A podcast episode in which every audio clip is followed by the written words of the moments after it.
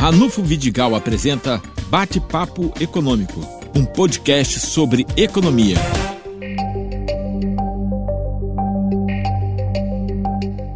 Bom, o nosso convidado hoje é o nosso querido Eduardo Crespo. Eduardo, você está trabalhando e lutando pela questão da melhoria da qualidade do saneamento básico na cidade de Campos inclusive fazendo reuniões muito importantes com a presença de especialistas e da comunidade. Me explique melhor isso.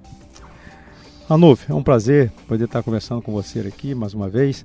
É, na verdade, a gente precisa começar a discutir não só a qualidade né, do saneamento, mas principalmente a qualidade do serviço em si. Você sabe que é de uma responsabilidade pública oferecer o serviço de água e esgoto e Campos escolheu, a década passada, fazer isso de forma terceirizada, através de um contrato de concessão. Então, a audiência ela teve e sempre terá um papel muito importante para se colocar em discussão esses pormenores, essas responsabilidades, que eu acho que é um papel muito importante da Câmara dos Vereadores, levantar essa bola, colocar isso de forma ordenada, para que a gente possa, de forma aberta, democrática, ouvir né, a empresa, no caso em Campos Água do Paraíba, ouvir os setores organizados, sociedade organizada, ouvir os órgãos competentes em todas as esferas de poderes, para que a gente possa melhorar, avançar. Nada é tão bom que não possa melhorar. E a gente tem observado isso na prática, que quando você começa a tratar o assunto, dá foco naquele assunto, você vê que tem muita coisa para melhorar e essa é a grande expectativa que a gente tem no exercício desse mandato, no sentido da gente poder colocar na mesa, criar um ecossistema para que se possa discutir de forma responsável, dividindo responsabilidades, mas buscar melhoria para a população. As áreas populares reclamam muito, e você sabe, com certeza já deve ter ouvido isso, da questão é, do preço da, da água e às vezes da dupla contagem, ou seja, do, co cobrar é, um serviço que às vezes não é nem fornecido. Como é que você vê isso? É essa a questão. Por que, que Campos, né, que a gente coloca na, na discussão, por que Campos paga a água mais cara do Brasil? Por que, que você cobra 100% de esgoto? Nem necessariamente todo mundo usa o esgoto, nem todo esgoto que é cobrado e é recolhido, ele é tratado, apesar de nós termos um patamar diferenciado comparado com outros municípios em relação ao tratamento de esgoto, a coleta de esgoto, mas a gente precisa separar o joio do trigo. Nem todo mundo está tá recebendo aquilo que ele está pagando e isso está ficando caro. Ainda mais para Campos do Goitacazes, que não vive um mundo de aura de recursos, a população está é, descapitalizada, né? um setor, é, vamos chamar assim, popular, principalmente sem oportunidade de trabalho, sem oportunidade de renda, sem os programas sociais. Então está muito pesado essa conta. E quem está pagando esse preço é principalmente a população mais carente, a população que não está no miolo central né, do município de Campos, que não tem água de qualidade, não tem esgoto né, de qualidade, ou seja, não tem nem coleta de esgoto. Tem muito que avançar e a gente precisa avançar isso, mas não esquecer que tem alguém por detrás disso, que é o grande cliente, que é a população, que paga a conta. Bom, você acompanha de perto a questão do orçamento municipal. E nós estamos vivendo um dezembro completamente atípico, né? sem salário em dia e com 13 terceiro que vai ser parcelado em fevereiro e maio. Você, com certeza, está tão preocupado quanto eu e toda a sociedade, ou não? Sim, a gente paga um preço muito caro por uma falta né, de gestão de um governo que já consciente do que iria encontrar não tomou as devidas providências. Né? O próprio Tribunal de Contas vem sinalizando isso, inclusive nos seus pareceres, desde o primeiro ano desse governo do Rafael Diniz. É, nós já sabíamos que nós tínhamos um orçamento né, completamente comprometido com um vício né, de orçamentário ligado a alguns segmentos do, da prefeitura, em especial a saúde, né, que não é de hoje que a saúde come 40, chega até quase 50% do orçamento, e a saúde, inclusive, aumentou o seu orçamento, né, comparado em, outro, em outros anos. Já sabíamos que nós não teríamos mais a, a mesma é, é, quantidade, intensidade de recursos de royalties como já tivemos no passado, inicialmente por causa do preço do barril que caiu e depois que nós já sabíamos que a produção não iria acompanhar o boom do pré-sal, quer dizer, nós iríamos pagar um preço porque nós não teríamos a produção de petróleo. Isso não, não aconteceu como surpresa, já sabia-se disso. Então, essa falta de respeitar a informação que já se tinha lá atrás e não ter coragem, a atitude de enfrentar aonde o governo tem mais gordura, que a meu modo de ver está exatamente no setor de saúde, porque a gente paga uma saúde cara pela qualidade que recebe. Se nós tivéssemos uma saúde 10 vezes melhor do que se tem, com certeza estava barata.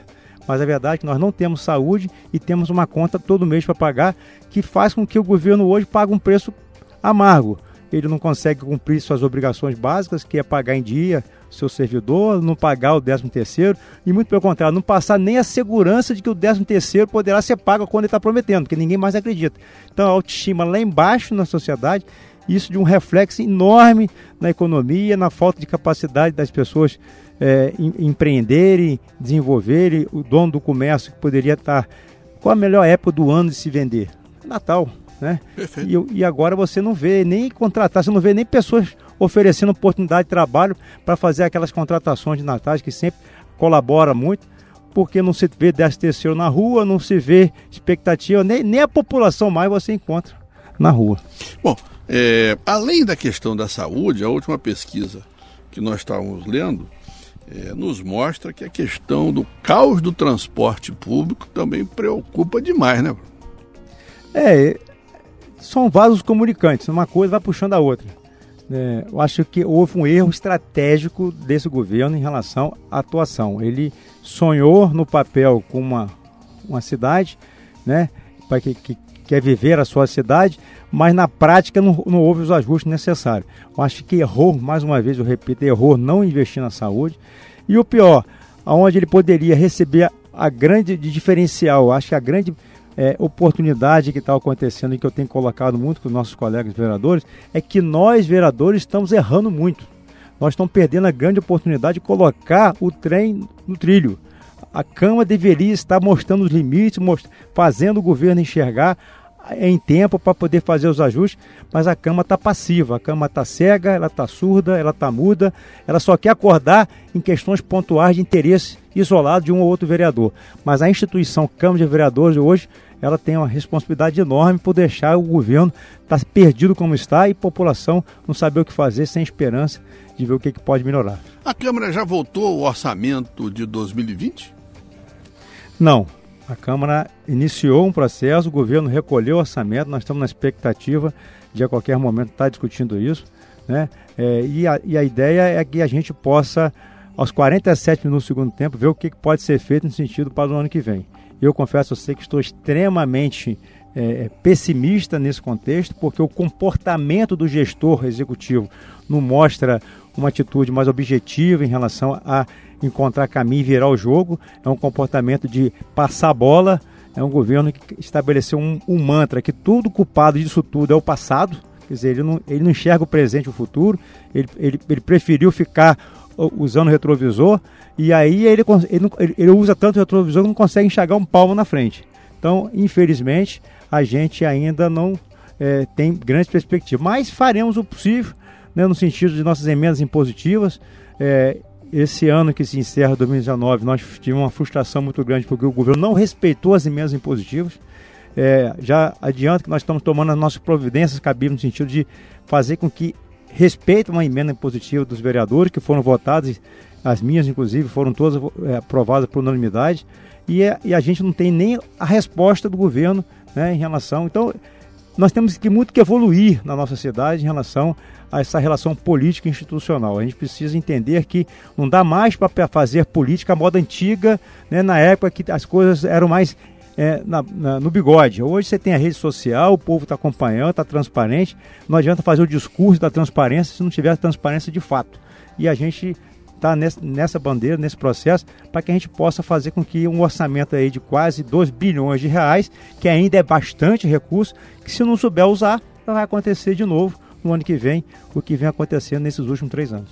Mas você é otimista, como eu sou otimista, de que uma cidade com essa capacidade, é, que tem aqui 25 mil universitários, professores, mestres, doutores, pós-doutores, uma capacidade empreendedora extraordinária e 100 mil pessoas trabalhando todo santo dia, essa cidade tem toda a condição de dar a volta por cima ou não?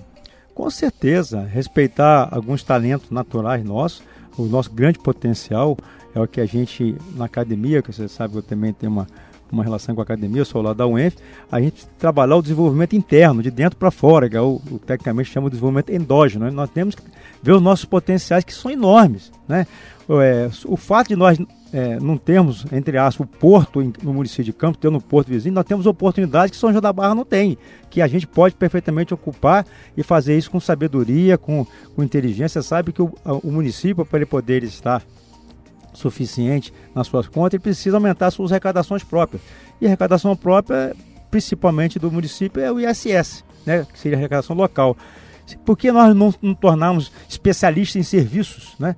para poder a gente oferecer serviço e, e, garantir ISS de forma competente, com abundância, de forma que você possa fazer o melhor, oferecer preços competitivos, mas ao mesmo tempo dar perenização, quer dizer, dar continuidade para o município ter uma arrecadação segura. O porto é de uma dimensão enorme, né? Todo dia você discute oportunidade. Além da nossa agricultura, que é pô, fantástica. Nós temos agricultura de larga escala, cana-de-açúcar, pecuária, mas temos agricultura também de pequena escala, do minifúndio, da agricultura familiar. Nós não conseguimos ainda criar um, um movimento que possamos fazer com que a gente consiga abastecer nossas merendas escolares, abastecer o nosso mercado local.